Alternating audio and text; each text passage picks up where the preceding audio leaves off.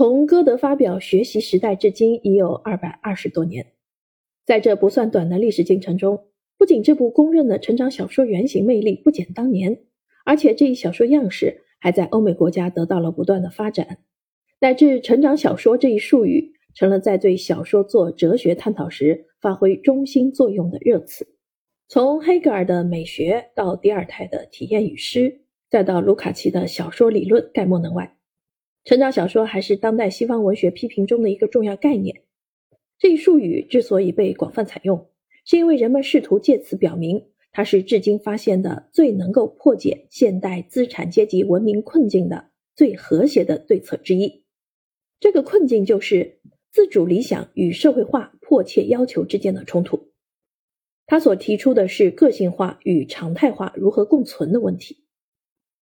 成长小说能否化解资本主义文明的困境有待商榷，但莫雷蒂话语中隐含的对西方文明的批判意识和他所提出的解决路径却值得深思。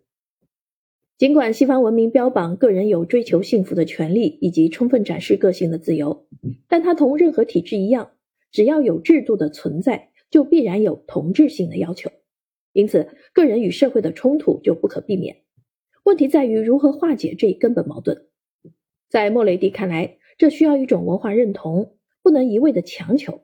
例如，不能说既然有社会化的要求，个体就必须服从权威或社会，而是要让社会成员普遍认同这一价值观念。不能让个体屈从常态化，而要让自由的个体成为心悦诚服的公民，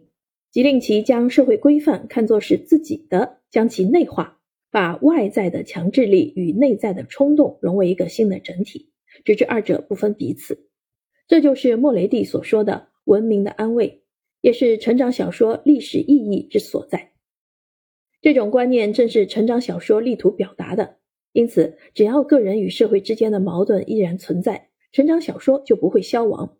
但它可以根据形势的发展和社会语境的变迁改变表达形式，这是本论的一个基本观点，也是笔者通过梳理西方成长小说发展脉络。分析不同国家各个历史时期的代表性文本，重点论证的